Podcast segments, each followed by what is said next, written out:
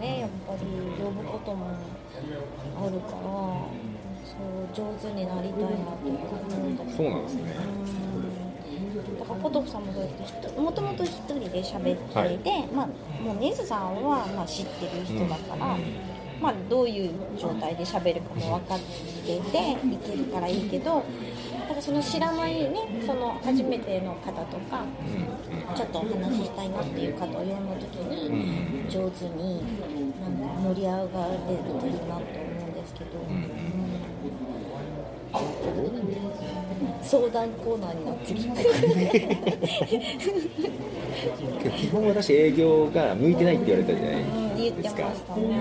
あのあんまり自分話すの好きじゃないんですよだから営業なんだけど相手の話ばっか聞いてたんです。だからいかに楽しようと思ってて。自分が喋りたくないから相手に喋らせにはどういう質問をぶつけようってことばっか考えてましたああ、そっか、そっちだね。喋らせた方がいい。でどうしようかなと思った時に相手がわざと困る質問をしたりしてすぐ困るから考えるじゃないですか、あ時間稼ぎができる。次どうしようか。なあ、そっか、その考えてる間にこっちも考えてる。そうそうそうそう。だから質問してるけど聞いてないんですよ。次次どうしようって。そっか、そんな細かいテクニックもありますけどね。けど基本は相手にどれだけ興味を持つかですよね興味持ってない人にはいくら何してもダメですね。心を開いてくれないとダメなの。そう。相手も心開かないといけど、ねこっちもねやっぱ開かない。鏡ですからね。こっちがなんかり分かってないなっていう風なのがバレちゃうともう向こうもあんまり乗らないですからね。面白い話にはならないですよね。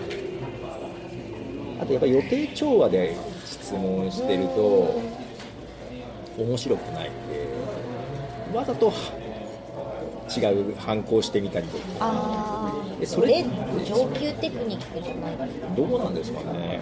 あとよく言われるのはオープンクエスチョンクローズクエスチョンって言ってイエス・ノーで答えられる簡単なものとフリーで答えてもらう難しいやつをうまく織り交ぜるみたいなだから最初から人生って何ですかって聞かれても困るじゃないですか。ああなたにとって音楽って何ですかっていきなり聞かれても困るじゃないですか。まずはすぐ答えられるからやつから。もうそんなこと言われたらずっと黙っちゃう。あの、すみません、論文書いた先生に聞いてきます。で最初は、えーとまあ、好きなアーティスト誰ですかみたいな方ですぐ答えられるそうなことから言なって、場を温めてから難しい質問をポンと投げるとかねいろいろあるんですよ。さすがだな。15年は違うな。15年。ね15年。もしここから15年やったらポトフさんプラス15年ですよね。はい、やめないですからね、いつまでたっても。